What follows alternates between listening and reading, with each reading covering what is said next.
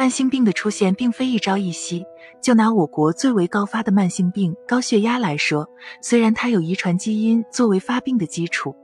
但绝大部分原发性高血压患者的并发遗传基因仅仅只是其中一个部分，更多患者发病其实就是与日常生活中的不良习惯伤害积累有关。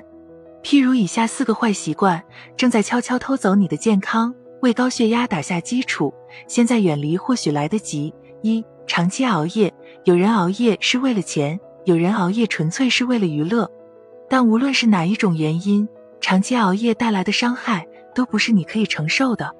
它所造成的不单单是第二天的精神不济，同时其也会影响内分泌系统，导致大量肾上腺素、儿茶酚胺等激素分泌，交感神经处于兴奋状态，促使心肌收缩力增加，心跳频率加快，外周血管收缩阻力骤增，血压因此升高。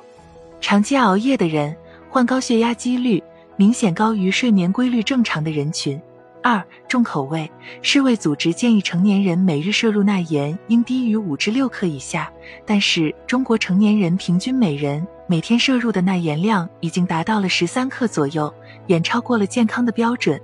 长期进食含各种调味品的食物、高盐分食物、腌制食物，会导致体内钠离子含量超标。而钠离子过度在体内堆积，又会发展为水钠潴留，血容量升高，血浆渗透压失衡，高血压因此并发。三、吸烟，每支香烟燃烧的过程中会释放出将近四千种不同的化学物质，这达到了几十亿个颗粒，其中尼古丁、一氧化碳、焦油、苯并芘、亚硝胺等都是活性较强的致癌物质，它就是促发肺癌的最根本因素。不但如此，长期大量吸烟可促使各种血管紧张素分泌，对动脉血管内皮造成损伤。一氧化碳还会削弱血液中的血氧能力，进而增加后期患高血压的可能。四、酗酒，在导致高血压的诸多病因中，长期酗酒恰恰就是其中之一。